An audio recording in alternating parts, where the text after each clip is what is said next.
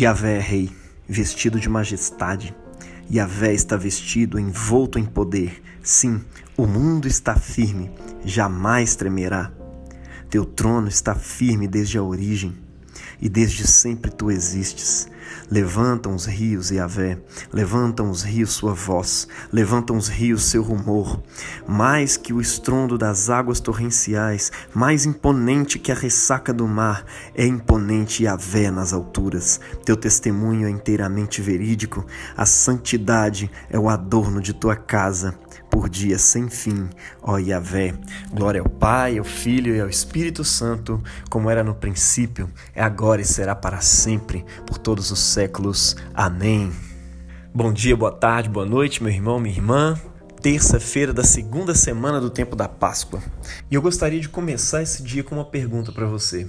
Você já parou para imaginar um mundo do jeito que esse salmista coloca aqui no Salmo 93? Com o governo e a vontade de Yahvé, o Deus Todo-Poderoso, Pai, Filho e Espírito Santo, se manifestando em cada área da vida, em todas as coisas. Pelo testemunho das Escrituras, nós sabemos que esse Deus é um Deus bondoso, é um Deus cheio de misericórdia, é um Deus de amor. Então imagine você todas as relações sendo determinadas pela misericórdia, pelo amor, pela bondade de Deus sendo manifesta em nossas vidas. Um mundo onde a política não é nada mais, nada menos do que decretar a justiça de Deus, onde não haverá mais necessidade de reivindicação de direitos, seja de classe, de gênero, de raça ou de mais nada, porque Yahvé governa com justiça a todas as pessoas e todas estão plenamente satisfeitas em suas diferenças e ao mesmo tempo na igualdade de sua dignidade, conferida pela imagem de Deus que resplandece em cada um. Um mundo onde ninguém é desamparado, onde não existe mais pobreza, porque Yahvé é a porção de todas as pessoas, de modo que ninguém mais passa qualquer tipo de necessidade. Os homens, as mulheres, as crianças, os jovens, todos encontraram seu papel e estão vivendo em perfeita harmonia. Essa era a grande esperança anunciada nas profecias bíblicas e também nos salmos de adoração, como esse que a gente acabou de ler. São verdadeiros salmos proféticos. Porque no final das contas, se você olha para a realidade ao nosso redor, embora nós creiamos que Deus é soberano e nada acontece nesse mundo sem a permissão da sua soberania, quando nós olhamos para o nosso redor, nós vemos que existe algo errado. Todas as culturas, todas as pessoas entendem isso. Todos nós sentimos a experiência da discrepância entre o que o mundo é e aquilo que ele deveria ser. Todos também temos a experiência da discrepância entre aquilo que deveríamos fazer e aquilo que realmente fazemos. Isso não é nada mais, nada menos do que a experiência da queda, pintada pelos autores bíblicos ali nos primeiros capítulos do Gênesis, que mostram para nós num primeiro ato um mundo perfeito criado por Deus, um mundo onde habita a justiça e a vontade de Deus é realizada na terra e no céu, e onde a autoridade sobre esse mundo é conferida aos filhos dos homens. Mas no segundo ato dessa poesia, essas autoridades, esses filhos dos homens, caem, eles desobedecem a Deus. E o governo justo de Deus, que era exercido nessa terra por meio das suas mãos, passa agora por uma distorção chamada pecado. É quando Deus coloca em ação um plano de redenção que contará com a atuação de um filho do homem, que futuramente reverterá toda essa situação e restabelecerá o governo de Deus assim na terra como no céu. Onde esse tempo, essa era de pecado e de distorção irá finalmente se acabar e o reino de Deus finalmente se estabelecerá sobre todas as coisas. Até lá, toda poesia, todas as orações que fazemos, fazemos na esperança. Assim como esse salmo que foi lido hoje e as profecias tão lindas que a gente encontra, especialmente no livro de Isaías, falando a respeito de um novo mundo, de uma nova criação que está sendo preparada por Deus. Uma criação que se estabelece debaixo de um governo, de um governo simultaneamente humano e divino. A profecia de Daniel nos fala certa vez sobre uma figura que ele chama de filho do homem. Essa figura é levantada por Deus para reinar sobre o povo de Deus e toda a terra lhe presta adoração, e a vontade de Deus finalmente é estabelecida na terra e no céu. E desde então o povo de Israel ficava se perguntando quem é esse filho do homem. E quando Jesus é introduzido na história, ele se apresenta aos seus discípulos como o filho do homem. E conhecendo bem essa narrativa, tanto os seus discípulos quanto os fariseus e sacerdotes daquele tempo sabiam que ele estava tomando sobre si um papel de governo, de autoridade, uma autoridade messiânica e, de acordo com as Escrituras, uma autoridade mundial. Não é à toa que a acusação que o leva para a cruz é a acusação de se fazer rei, por meio das suas palavras, da sua pregação. Mas uma coisa é dizer que é rei, outra coisa é conquistar esse reinado. E na leitura do evangelho de hoje, Jesus está dizendo para um mestre em Israel, Nicodemos, sobre como o filho do homem conquistaria esse reino, esse trono. Ele diz que o filho do homem, aquele que desceu do céu, deveria ser levantado. E como ele é levantado?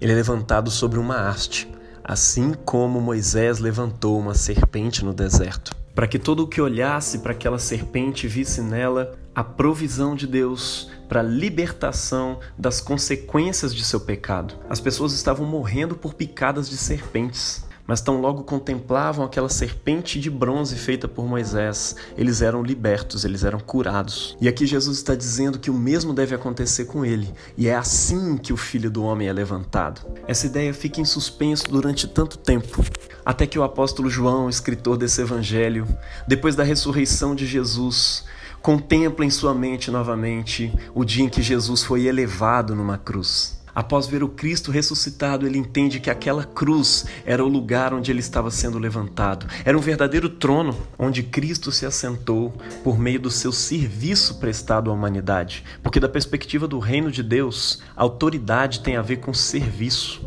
E enquanto o Filho do Homem estava prestando o maior ato de serviço em favor da humanidade, jamais visto na história, ele também estava conquistando o mais alto grau de autoridade, de poder sobre tudo e todos. Naquele dia, um novo homem estava sendo eleito por Deus para administrar na terra a sua autoridade e fazer com que a sua vontade se cumpra na terra, assim como ela se cumpre sempre no céu.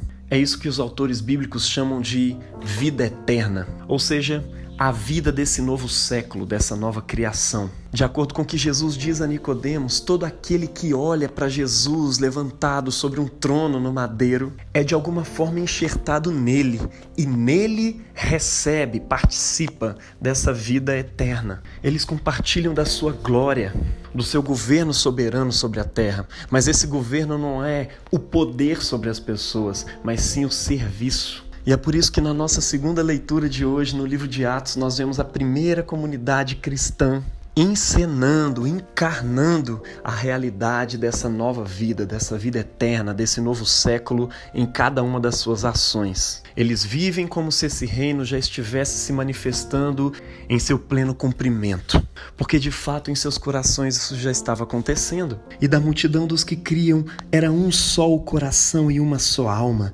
Ninguém considerava exclusivamente seu aquilo que possuía, mas tudo entre eles era comum. Não havia entre eles necessitado nenhum.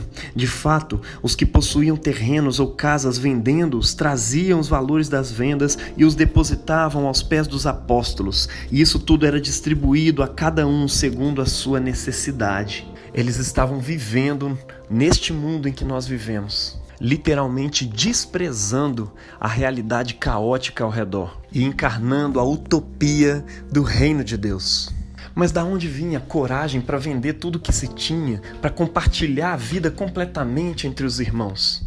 Isso tudo só acontecia por causa da ressurreição de Jesus. Eles tinham certeza de que Jesus havia ressuscitado. É por isso que, com grande poder, os apóstolos davam testemunho da ressurreição do Senhor e todos tinham grande aceitação. Veja só, meu irmão, minha irmã, não são as utopias humanas, não é a nossa reflexão científica de como deveriam ser as relações que fazem esse novo mundo se manifestar entre nós, mas sim a fé na ressurreição de Jesus. A ressurreição de Jesus significava para aquelas pessoas e deve significar para nós também que essa era de caos e de confusão, a era da queda e do governo do velho Adão, morreu na carne de Cristo.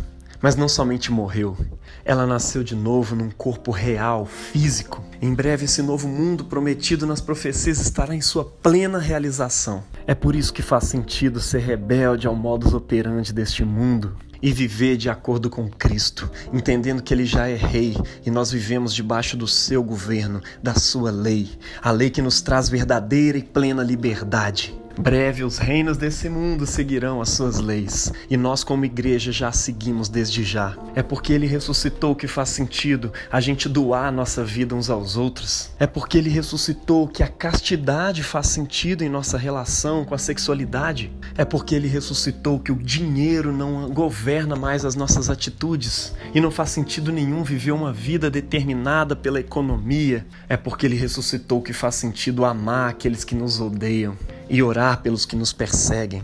Às vezes a gente acha a vida daqueles primeiros cristãos uma coisa tão distante da nossa realidade, mas a verdade é que aquela é a única forma de viver que faz sentido nesse novo mundo que começou em Cristo Jesus. O resto é pura incoerência. Vivamos hoje, meus irmãos, e adequemos hoje, cada dia mais, a nossa vida à vida de Cristo.